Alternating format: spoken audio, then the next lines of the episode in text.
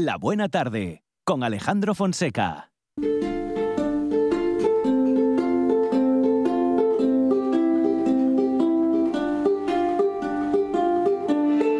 Dende el aledaño Astura la Astúrica Augusta, alcuéntrase el Castúo, el montañés o la Fala.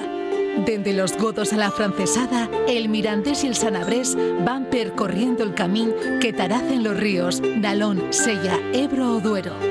Aliente mil regatos de una lengua milenaria, la asturiano.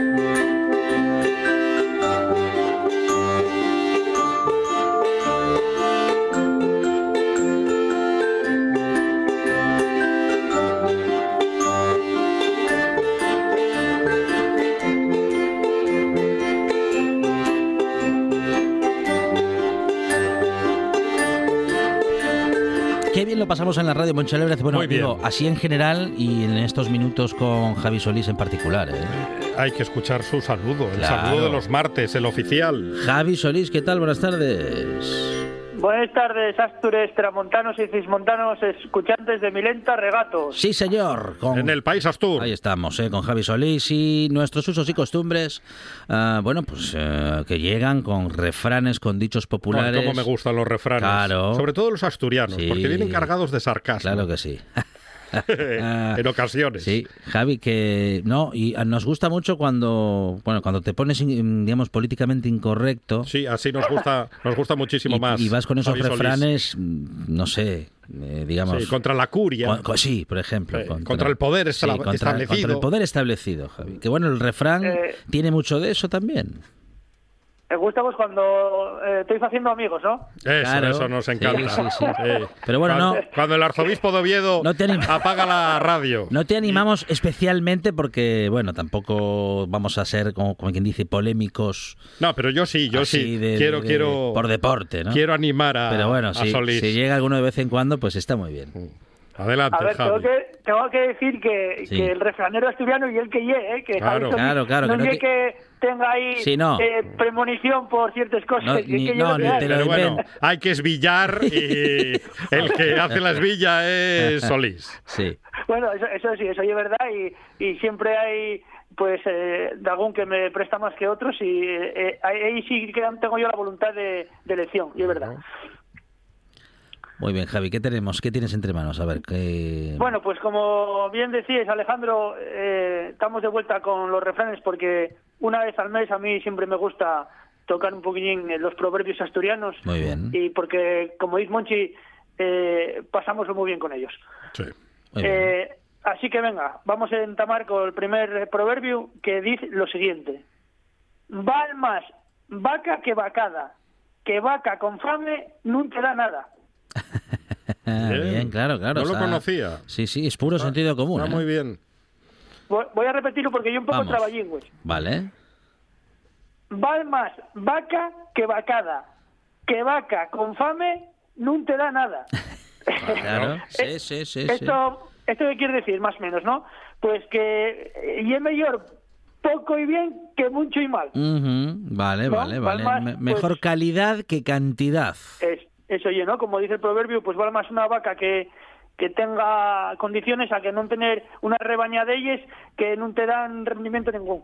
Eso es. Muy bien, muy bien. más o menos, yo lo que, yo lo que quiere decir este proverbio. muy interesante, que bueno, como, interesante. como sabéis, Sí. eh, el refranero o los refranes en cada lugar pues tienen de, de los temas cercanos, ¿no? Del, del día a día, de lo que del labor de las personas y de les, bueno, de, de lo que se fa en los pueblos y en Asturias, pues como no puede ser de otra manera la ganadería, pues de siempre eh, tiene que estar presente en este tipo de, de contenidos eh, eh, de proverbios y demás.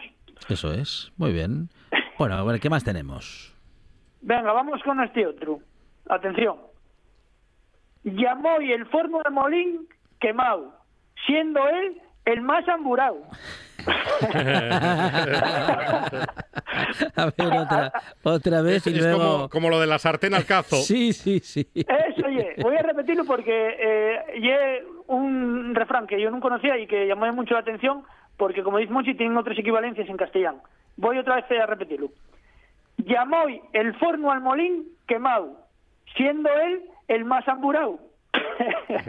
a, a ver, primero, amburado que lle del verbo amburar, ¿no? Que en asturiano lle que, quemar, estar algo ardiendo y amburar, ¿no?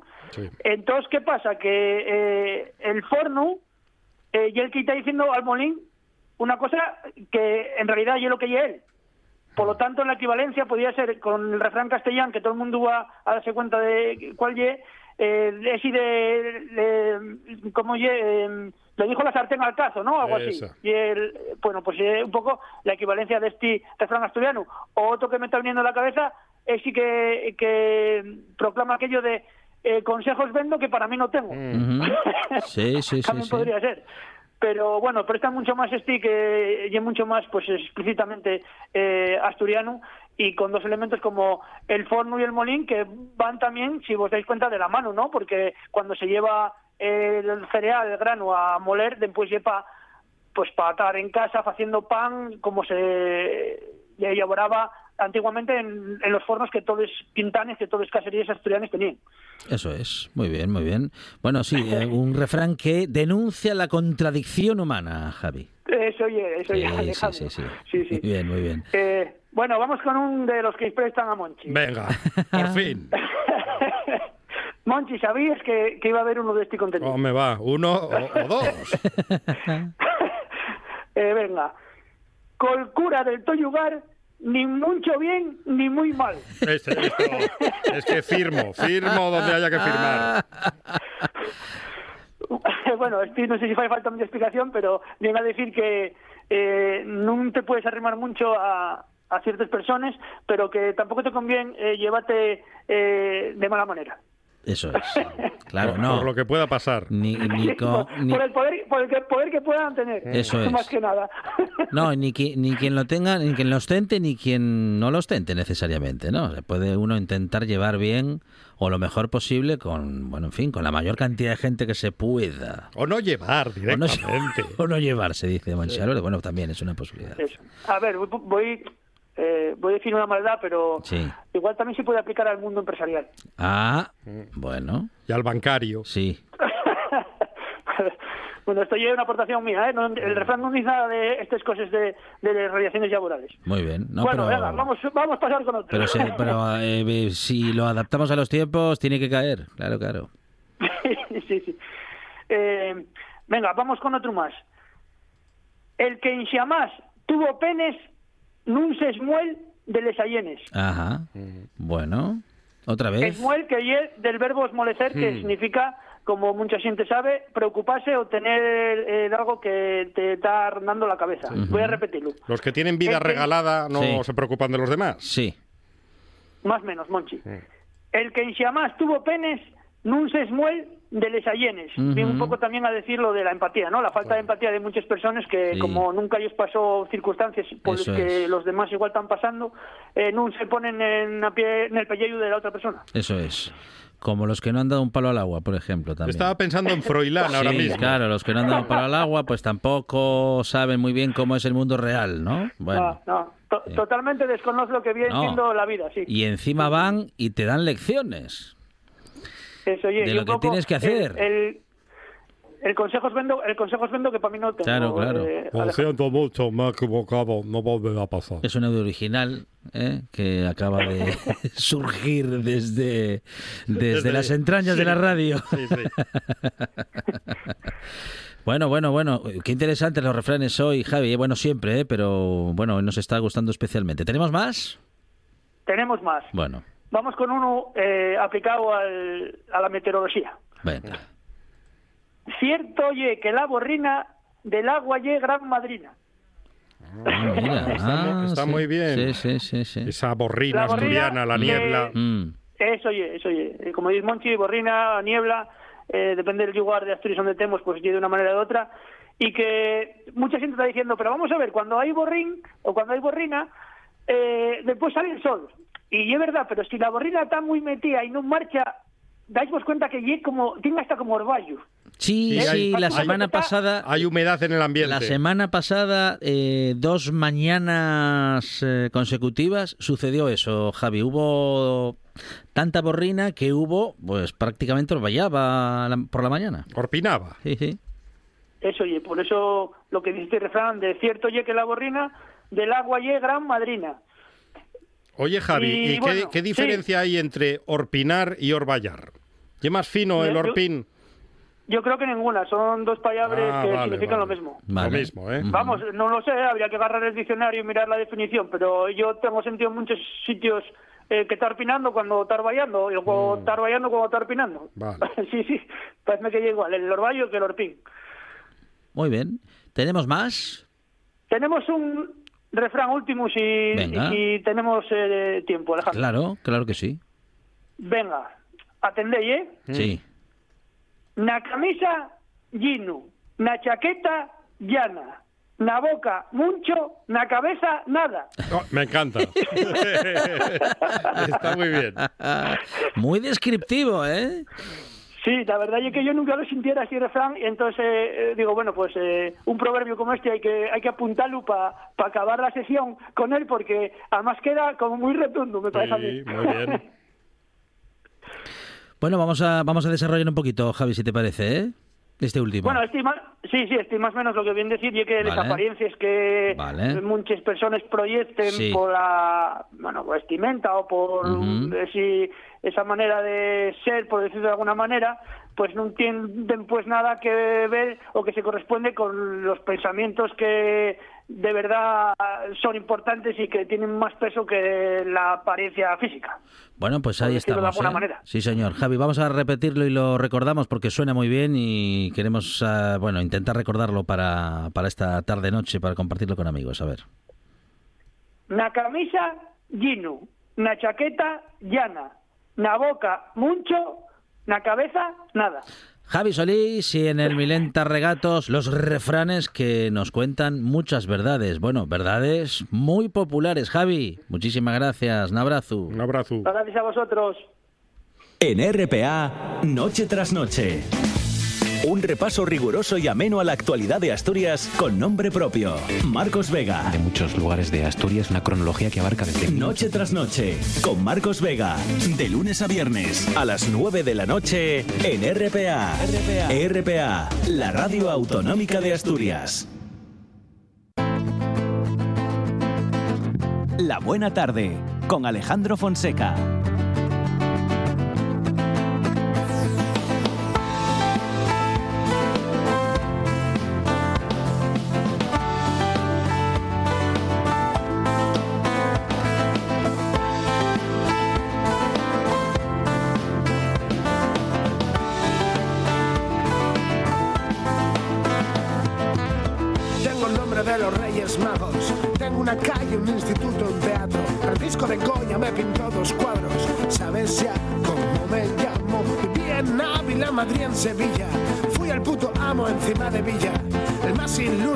Los ilustrados. ¿Sabes ya cómo me llamo? ¿Sabes ya cómo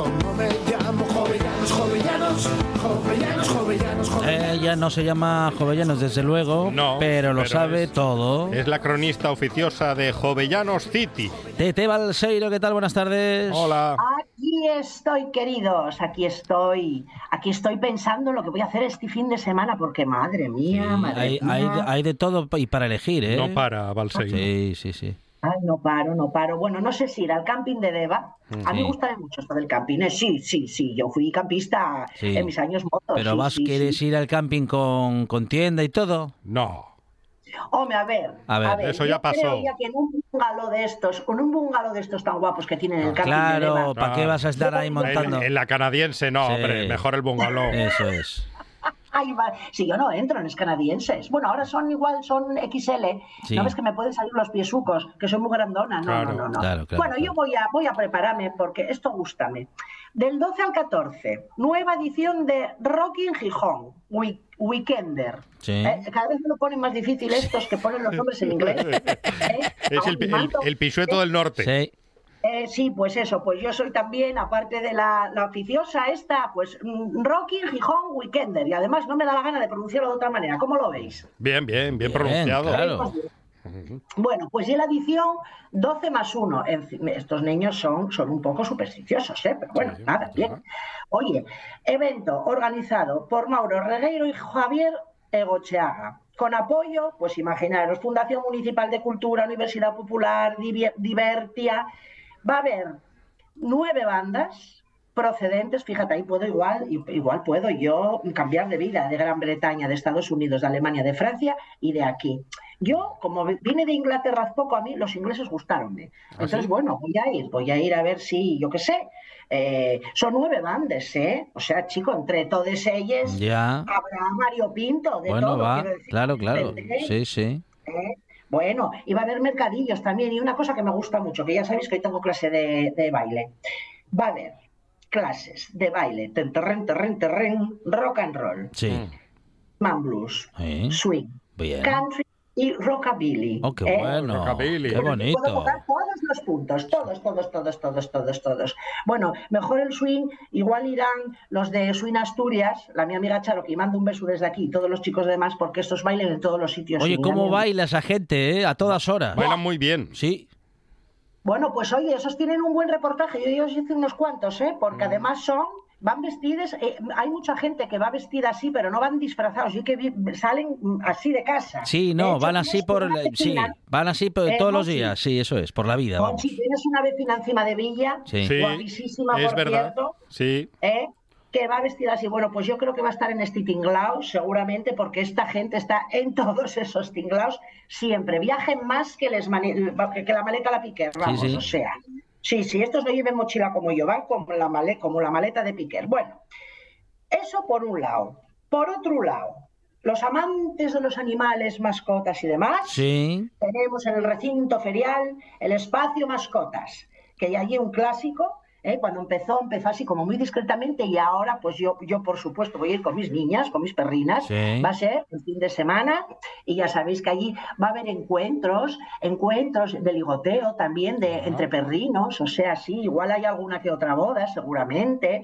Y, y luego una cosa muy importante, mm, que seguramente que va a va a haber eh, varios puntos para la adopción, que eso Ujú. ye, mm, la verdad, lo fundamental de esta, de, de- de esta pequeña feria, digamos, ¿no? De, de mascotas. Porque, bueno, los perrinos hay, y gatinos hay que adoptarlos. Bueno, tienen de todo, ¿eh? Eh, y, y pues bueno, hay, hay, hay perrinos y gatinos que lo necesiten, porque son mayores y ya sabéis cómo somos, de, de, puñeteros, la, es. de, dos pates, que a veces sí. Cansámonos y, bueno, ya sabéis. Bueno, ¿para qué Eso voy a es. decir? No, y luego que habiendo tantos perros como hay, bueno, y gatos también, ¿no? Pero bueno, digo, hablando de mascotas, perros, gatos, que habiendo tantos perros y gatos como hay, ya, bueno, hay más perros y gatos que de los que podemos tener y adoptar, y sin embargo hay muchas personas que por tener un perro en particular o una raza en particular van y compran. Eh, porque quieren perro de marca. Claro, De pedigrí. Eso, bueno, en fin, es tontería. Mira. Me encontré ayer yo con, iba yo con estos dos por, por la playa, que ya sabéis que está abierto. Eh, Mm. oh, por cierto, hubo mucha polémica, pero no sé por qué hubo polémica, porque si el espacio de ellos ahora, pues, pues oye, que se arrasquen los, quiero decir, hay muchas playas Sí. en Gijón. Y me encontré con, con una, una nueva vecina que vive aquí en Gijón desde hace un año, con un Fosterrier. Bueno, es que yo tuve un Fosterrier hace muchos años. Los Sí. Fosterrier son guapos, no, pero son unos puñeteros, ¿eh? Sí, Sí, Tie- sí. Tienen mucho carácter. Sí, sí, sí. Y, y ella, bueno, tiene seis años y no, y no cansó, digo yo, quédente más de 15 y no va a cansar nunca, nunca, nunca, Claro. nunca. Los, los terrier no cansen nunca. Era mar- oye, no me acuerdo, se llamaba Rufo, me parece. Maravilloso pues terrier. Mandamos un beso aquí también. Y luego, si me da la vida, si me da la vida, ¿eh? estamos hablando ya metidos, ya estamos, ya empezó, pero bueno, hasta el día 22 tenemos la 14 edición de Gijón de Sidres, que supongo que ya, ya habréis tomado algún culín, porque hay 22 Hombre, va. llegares, 33 sidrerías y el pañuelo este año está diseñado por un buen, buen, buen amigo mío que es el pintor Roberto Díaz de Olosia. Por cierto, que voy a llamarlo ahora mismo para que me dé un pañuelo. Y si no lo llamo a él, llamaré a Iván eh, de la Plata, el organizador, Fenicia, Mm. para que me deje un pañuelo para mí, porque si está diseñado por Roberto, oye, yo lo quiero, lo quiero, lo quiero, lo quiero. soy muy caprichosuca, ¿eh? Lo Y- sabemos. y eso. Lo sabemos. Bueno, sí, bueno, sí. Cada uno es como es, Balseiro. Ah, Ya lo sé, ya lo sé, ¿qué vamos a hacer? ¿Qué vamos a hacer? Bueno, luego tenemos otra cosa, hoy me llamó también eh, un amigo, un buen amigo que se llama Rafer, que lo conoceréis todos. Sí. sí, oh, sí, bueno, sí. escándalo y mm, fantástica persona para preguntarme, dice, oye, pues yo quiero colaborar en este concurso, que es el segundo concurso de Gijón Bonito, que se celebra hasta el día 22 y es un concurso de fotografía. Y ahí, pues, eh, yo le dije, oye, pues preséntate, porque las bases... eh, ah, puede presentarse todo el mundo que tenga 18 años, yo puedo, porque ya los tengo. O sea, quiero decir, ya, ya los 18 más alguno más. Sí. Entonces puedo presentarme. Y, y bueno, nada, la temática está relacionada pues con lo que es Gijón, con la ciudad, los sitios guapos. eh, eh, pues, pues mira, hay unas fotos ahora buenísimas, por ejemplo, en la playa que está hasta atrás de gente. ¿Cuánto Sí. va a durar este, cuánto dura este verano de este año? ¿Sabéislo? Ya, no, no no, sabéis todavía no se sabe. De No momento sabe. sigue, sí, sí. Mala. Yo- Este puente, en este puente creo que va a llover, que ya me fastidiaron a mí el ir, el ir a, a mis posesiones de Pravia, o sea que no tengo, pero bueno, como si tuviera. como si tuviera, sí, sí, sí. Bueno, pues todo eso os cuento. ¿Qué, qué, qué- qué más queréis saber de mí? A ver, contadme. Pues nada, que, que, que ¿qué vas a hacer, que qué vas a hacer este fin de semana, Tete? Voy a deciros lo que hice hoy. A ver. ¿eh? Que hay una cosa importante y un poco serio. O sea, serio, no y es serio, pero bueno, no sabéis quién estuvo hoy en el Club de Regatas. Hoy en el Club de Regatas. Ah, pero frecuentas el club de regatas de Balseiro. Por supuesto. Ah, sí, un día de semana, de día. Perdona, perdona, pero ¿sabéis quién venía? La ¿Qué nivel? gobernadora del Banco de España. Ah, bueno, bueno, bueno. Margarita Delgado, yo como quiero saber Sí. todo lo que pasa, aunque no tenga un duro, ¿eh? Sí. y pienso tener, pues oye, era un encuentro que organizó la Caja Rural de Asturias y, mm, y Llana Consultores. Bueno, esta señora que mm, pues desgranó lo que lo que va siendo después de la pandemia y tal, oye, yo marché muy contenta, no hay crisis. Bueno, hay ¿No? poca. Ah, Bueno. la dicen. Claro, para, para ella, para ella dicen, poca. eh, dicen los banca, los, eh, vamos, las entidades financieras y bancarias que no hay, Sí. que no hay problema. ¿eh? Vale, vale. Bueno, eh, estamos recuperándonos bastante bien, Sí. bastante bien. O sea, no Sí. quiero que lo que diga Pedro Sánchez. Ya. No, no, pero los, ban- los bancos no devolvieron un duro, ¿eh? No, del rescate. De, aquello re- de aquel rescate de Bueno, 60 eso- mil sí, millones. aquello lo que llamaron rescate, sí. Aquello no, no devolvieron un duro, ni un euro. Ni un euro. Bueno, Monchi, de verdad te lo digo. Jo, bueno, yo es que estaba toda emocionada porque salí Claro. eh, con, con una sapiencia Sí. eh, tremenda de, de, Ya. de- de los pines y de esto y de lo otro. Ya, ya estás tú, Claro. yo de verdad, te lo digo, chico. Claro, es, Bueno, es que claro, eh, va Tete Balseiro a hablar con la banquera al club de regatas y, y yo devuelvo a Tete Balseiro a la realidad. Si yo estoy sentada ahora mismo en la, en la Eh. silla de, de, de este despachín que tengo yo estupendo. Hombre, va. Mm, Sí, sí. Mm. Hombre, bueno. Sí, ya me puse un poco de aquella manera, ¿eh? Sí, sí, sí, viste, con despachín y con todo. Bueno, y hay unos cuantos retos, ¿eh? Que vamos a hacer. Pues a- hay que adaptarse a la economía, a la digitalización. Sí. ¿eh? Eso estoy repitiéndolo yo todo el día. Nosotros, como mm, somos muy digitales, pues entonces no tenemos que adaptarnos a nada, porque ya lo sabemos. Pero bueno, eh, a la sostenibilidad, eh, bueno, al, al capital humano, a los. Una cosa muy importante que dijo, Sí. eh, si me acuerdo, os lo digo, eh, ya lo diré, ya lo diré. Lo que quita siempre a Ayuso de Madrid, hombre, ¿cómo se llama? Los impuestos. Ah, Yo estaba, yo estaba pensando otra cosa. lo que quita, dice. No, Sí. no, no, no, no, Sí, no. Sí, los sí. Esa impuestos. mujer tan agradable que bebe cañas en Madrid. claro. Bueno, pues claro, que si no, a ver cómo vamos a tener toda la eh, seguridad social gratis. Ya, eh, sí, cómo vamos a sí. tener la seguridad social, Dios mío, no, la seguridad sanitaria, Sí, los sí, colegios, estas claro. cosas. Mm. Pues nada, visteis, vaya tarde más seria que me. En Bueno, bueno, No, no, bueno, bueno. Es que acabas hablando de una banquera y claro, te Actividad seria. cultural, eventos sociales, bueno, todo está en todo También Tete te voy a Balseiro. decir ¿Eh? que tomé el vermú en el eh, también nos dieron un pinchoteo ¿eh? Ah, muy bien, muy bien, a- muy bien. a escuchar allí había gente muy interesante muy interesante con perres claro la mayoría de ellos son grandes empresarios y Sí. yo Bueno, bueno. ¿Y qué pusieron de, de pincho? Kikos. ¿Estaban bien los, los pinchos? Sí, no, bien. Los ¿Qué pusieron? Pat- los patatitas. pinchos, no seáis puntillos sucos Ah. Oy, oy, oy. ¿qué dirá Curtis el perro de la nuestra compañera Eh, Cur- eh?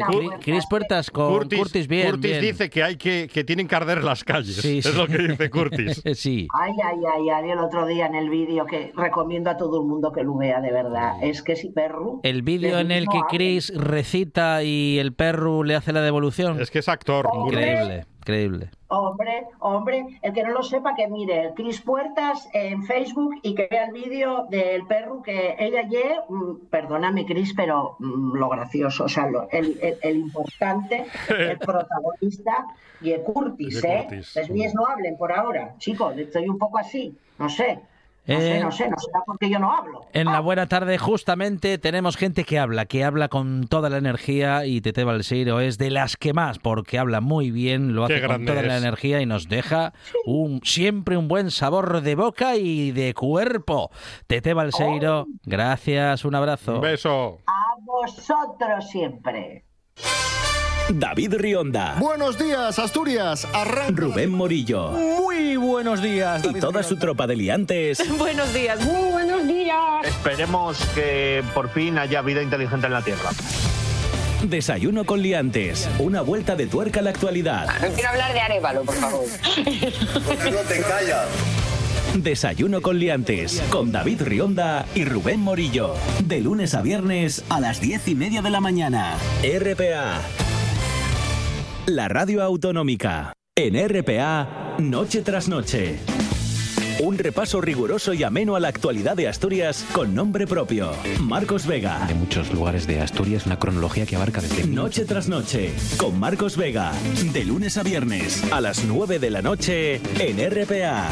RPA, la radio autonómica de Asturias.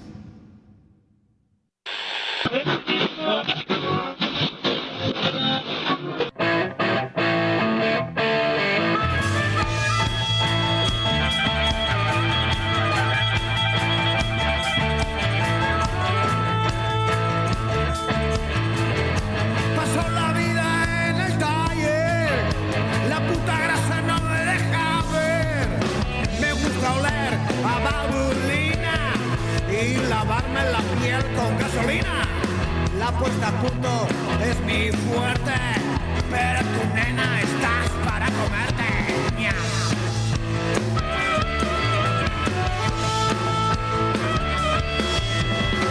Estoy aquí desde mi niñez, cuando me expulsaron por quitarme. Tengo las manos de primate, doy una hostia y jaque mate. Mi cerebro está muy duro por los golpes que llevo en el curro. La gente dura, Monchi Álvarez, eh, que está ahí eh, cer- cercana a los automóviles y a la grasa. Sí. a- Al olor, sí, a, a la gasofa, a Sí, la gasolina. Les gusta eh, todo eso, les gusta todo eso. Y si, hay- y si, un- si hay un sonido Llevan- de un llevan el motor, pañuelo en- reconocen que mo- Sí, sí, dicen, sí, "No, sí. escucha eso, este sonido". Llevan el pañuelo Lo con el que se quitan el sudor, Sí, la parte de atrás del sí, vaquero. Sí, sí, sí.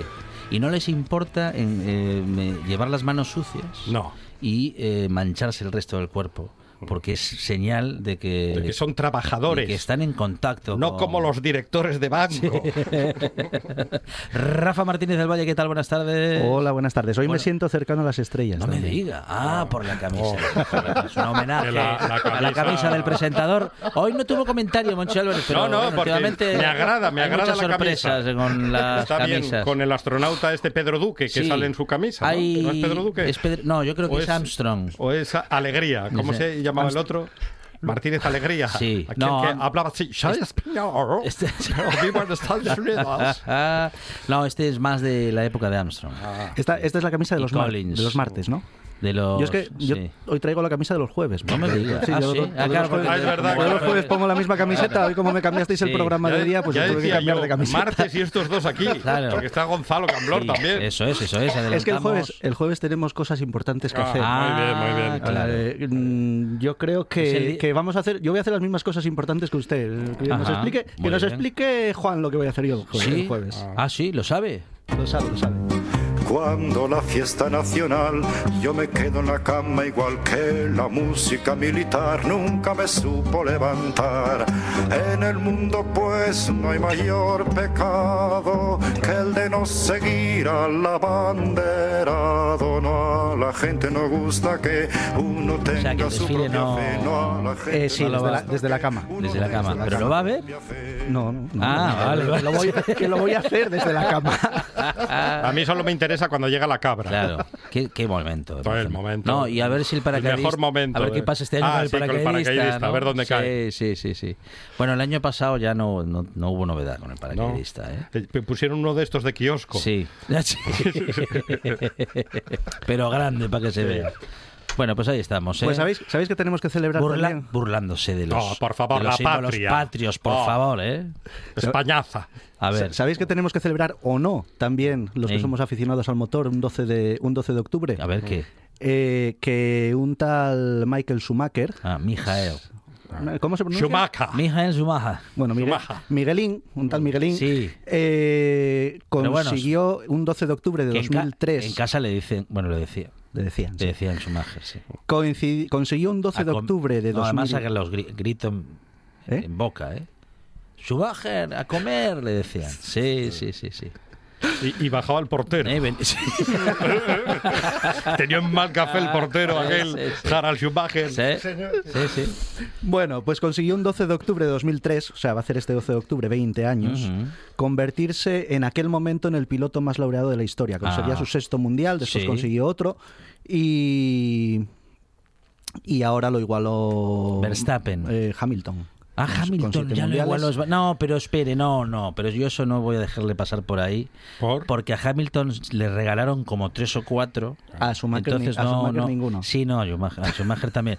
Pero lo, pero lo de lo de Hamilton y las reglas que cambiaron para que no se puedan cambiar durante tres o cuatro años, dijo, bueno, ahora que ya le igualó a Schumacher, pues ahora ya podemos cambiarlas otra vez. Hay más trampas en la Fórmula Habla- 1 que en el Bernabéu. sí. hablaremos, hablaremos al final de esta carburopedia. ¿Te parece? Porque Sí. eh, no sé si recordáis los Sí. comienzos de Schumacher. Ajá, en- Los comienzos de Schumacher, Sí. los comienzos que no los principios, porque Schumacher y Briatore principios los tenían los justos para ir tirando el día. Ah, Briatore, que Eh, es el padre de Jesulín.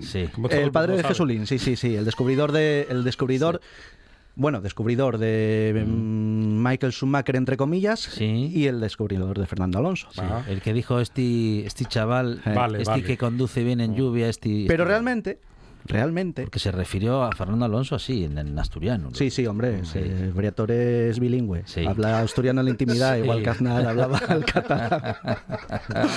Eh, realmente el descubridor de Michael Schumacher fue Eddie Jordan. Ujú. Eddie Jordan fichó a Schumacher para la temporada 91 Sí.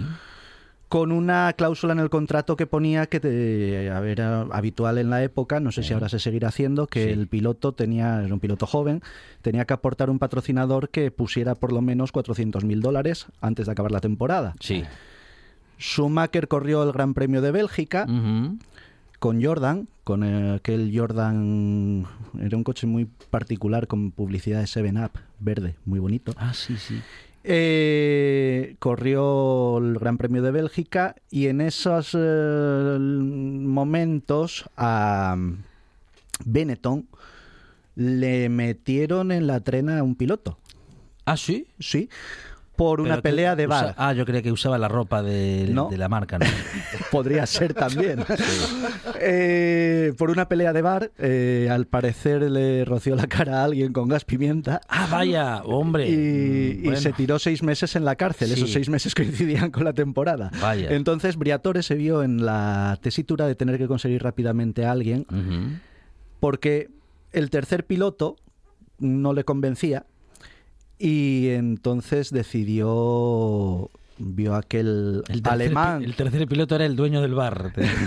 posiblemente vio aquel alemán que lo había hecho también en aquel Ajá. Gran Premio de Bélgica o por lo menos a él le gustó Ah, sí, sí. y le dijo le dijo al representante pongo yo los 400.000 euros del No. contrato pero en lugar de correr con Benetton lo Sí. que voy a hacer es liberar a, a Michael de su contrato y me lo Ah. llevo para o sea, per- perdón, en lugar de correr con Jordan, Sí, sí, sí, sí. voy a liberarlo y me lo traigo a Benetton. Pero lo vi- tan claro lo vio. Tan claro lo vio. Danke schön, bitte schön.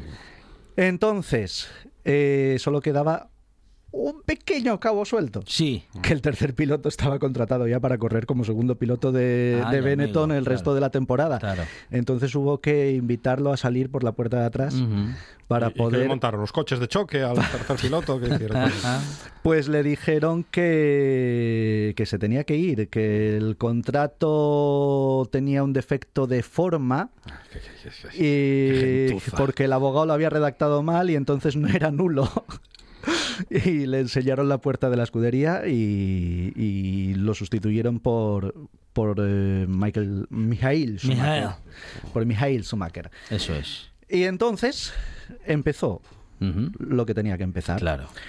Michael Schumacher se fue adaptando al coche los primeros años en Benetton y llegó la temporada gorda, la temporada del 94, una temporada... eh, Pasó de todo en esa temporada, ¿eh?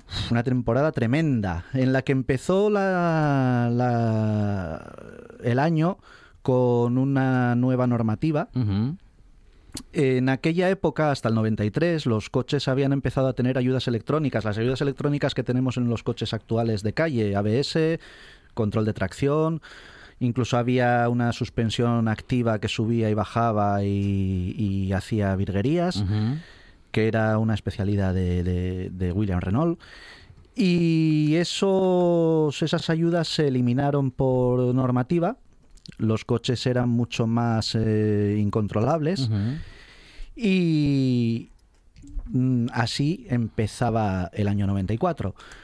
Eh, en las primeras carreras, eh, quien iba a ser la estrella de la Fórmula 1, que era un Ayrton Senna recién llegado a, a Renault, a Williams, se tuvo, o sea, tuvo que abandonar las dos primeras carreras. Y aquel chaval de veintipocos años que corría con Benetton ganó las dos primeras carreras. Ganó y incluso en una de ellas, Ayrton Senna, que se quedó en el, en el muro sentado, hay imágenes de él viendo la carrera, se quedó en el muro sentado viendo la carrera, denunció después de la carrera que el Benetton sonaba raro. Que él, por como el coche sonaba, por lo que había observado cuando pasaba cerca de suyo en Sí. el circuito, juraría que el coche tenía ayudas electrónicas. Eh, a Ayrton Senna eh, se le hizo callar. Mm, llegó la tercera carrera y fue una carrera mm, difícil. Rubens Barrichello tuvo un accidente el viernes, eh, salió ileso de milagro. De milagro. Mm, Ratzenberger tuvo un accidente el sábado en el que perdió la vida.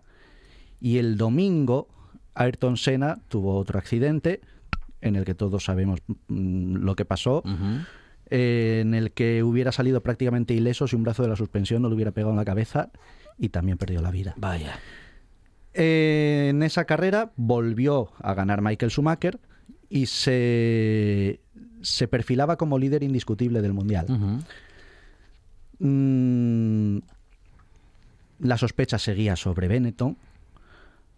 Eh, Michael Schumacher empezó a dar señas de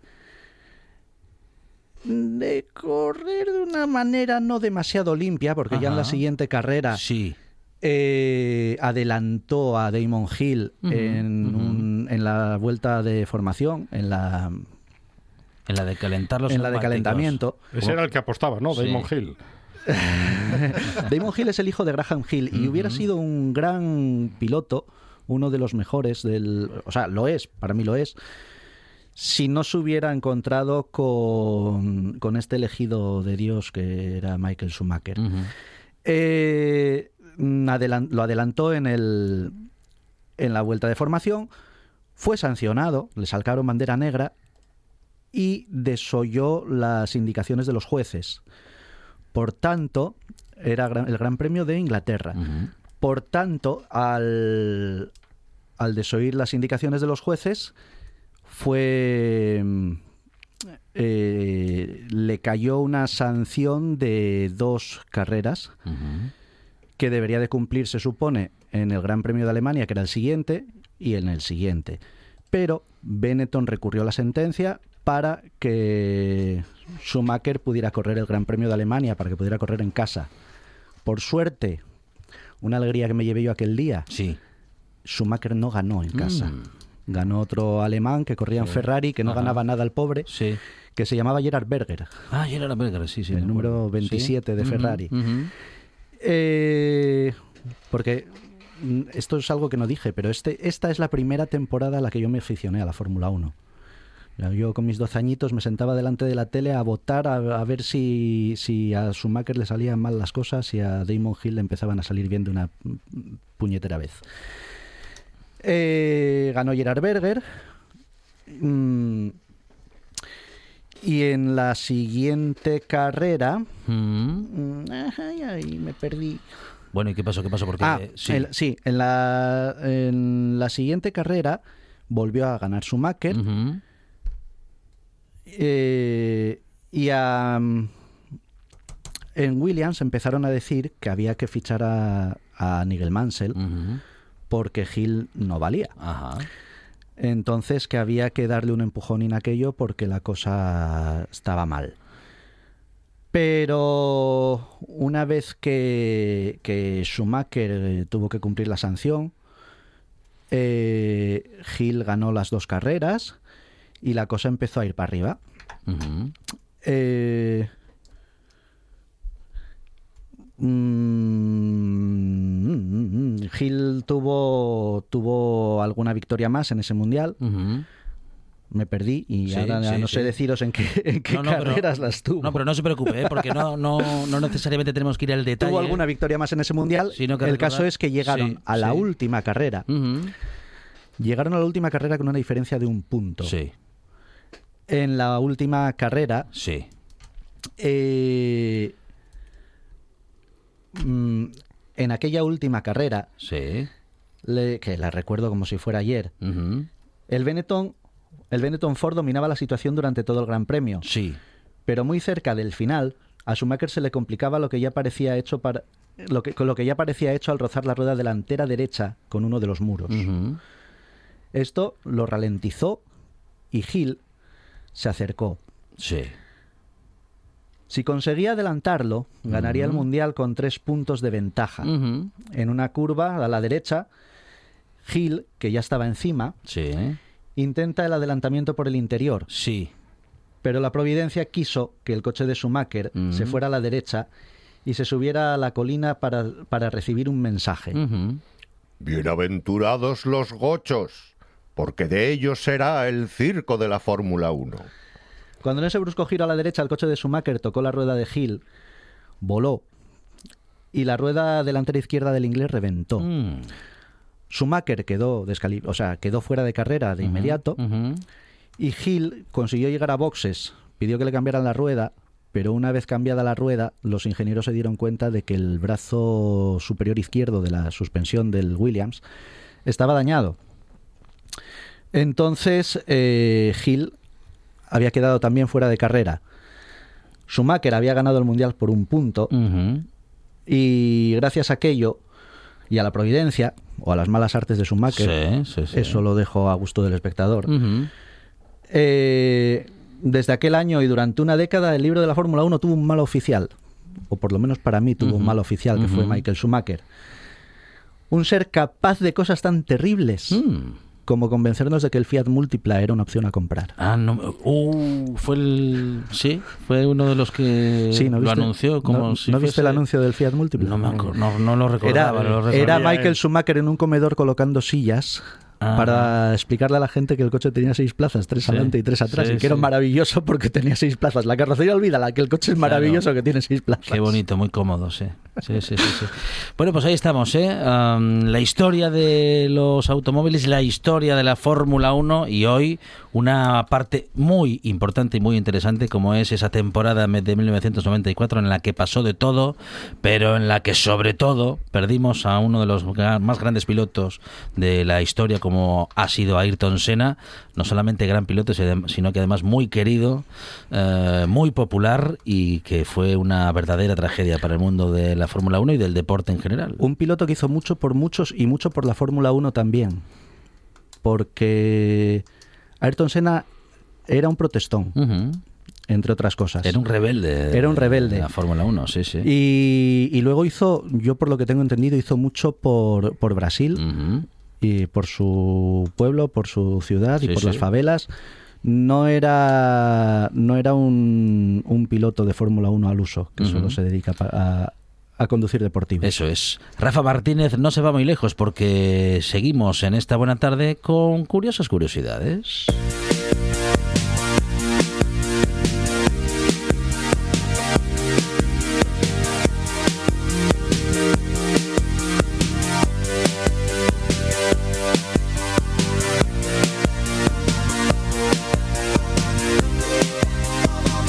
Las que nos acerca Gonzalo Camblor. Camblor, ¿qué tal? Buenas tardes. Buenas tardes. Hola, Monchi. Hola, Alejandro. Rafa, Juan. Hola. Buenas tardes a todos. Te veo como. Dios, Camblor. Una ¿Eh? semana más. Te veo como Dios. No sé yo si.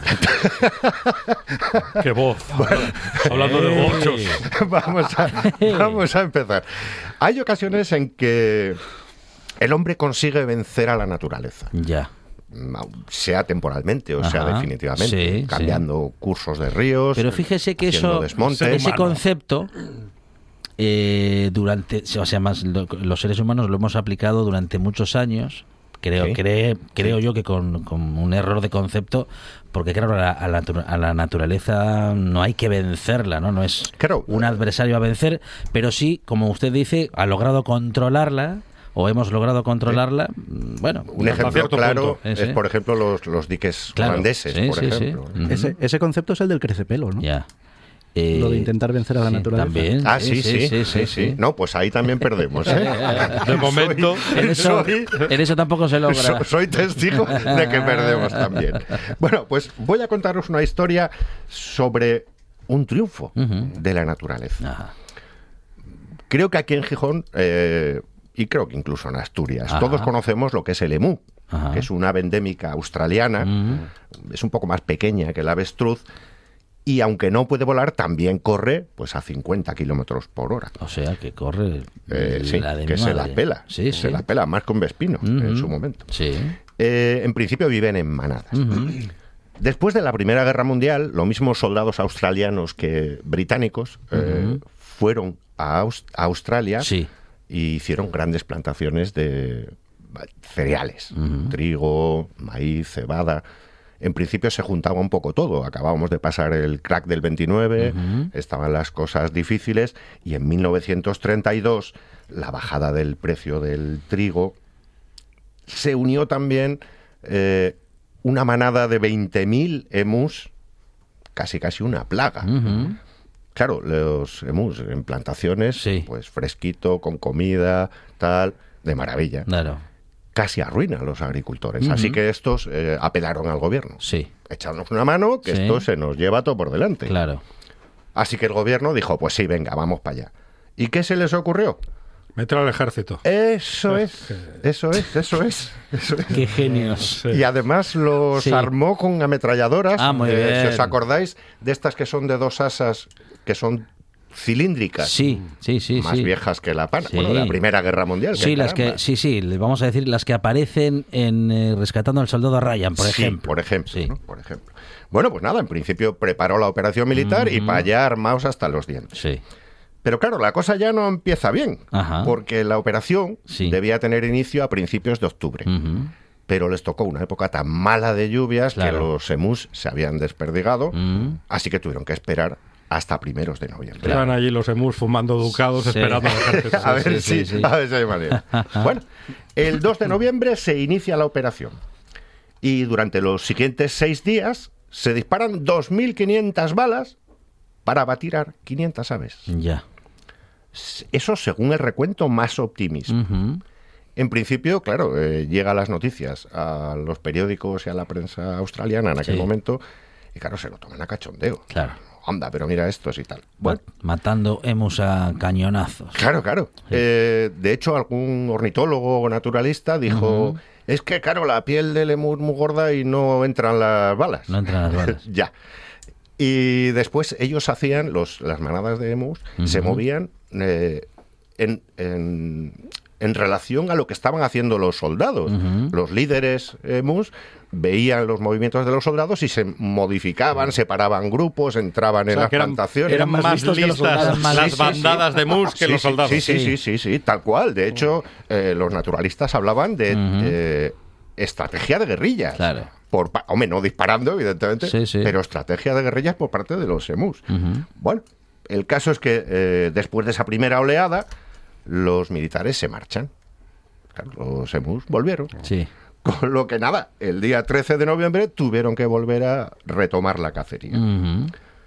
Durante casi un mes, hasta el 10 de diciembre, que termina la operación, se eh, fallecen 900, bueno, Sí. vale. Bueno. 986 emus sí. por 9.860 balas disparadas. Ah, mire. 10 balas. 10 balas por cada para uno. tumbar cada Sí, emu. Sí, sí. La verdad que sí. Salía el Dicen maíz que, bueno, caro. Sí, sí, y tanto. Dicen que, bueno, que murieron 2.500 más heridos eh, sí. más adelante y tal y cual, pero bueno. ¿Y cuántos soldados final- mataron los emus? Ahí, ahí, ahora, por suerte, el ejército australiano no recibió ninguna baja, ¿no? porque estaba la cosa difícil. Pero bueno, eh, al Pero final... algunos estaban por estar en el mundo y en la vida. Sí, sí, sí. Lo cierto es que al final termina la operación con esos eh, emus muertos. Eh, Es un fracaso, evidentemente.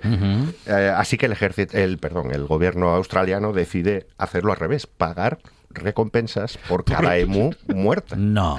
Ah, no, va- va- va- no, mejora por momentos, ¿eh? No, yo pensaba Bueno, que como era al revés, Sí. decían los emus que maten a estos No, no, no. inútiles, a los soldados estos. No, no, no. Vamos, vamos a armar a los emus. Que, que ya había quedado claro que por el ejército no había habido bajas. ¿eh? Claro, claro. Entre uno y otro.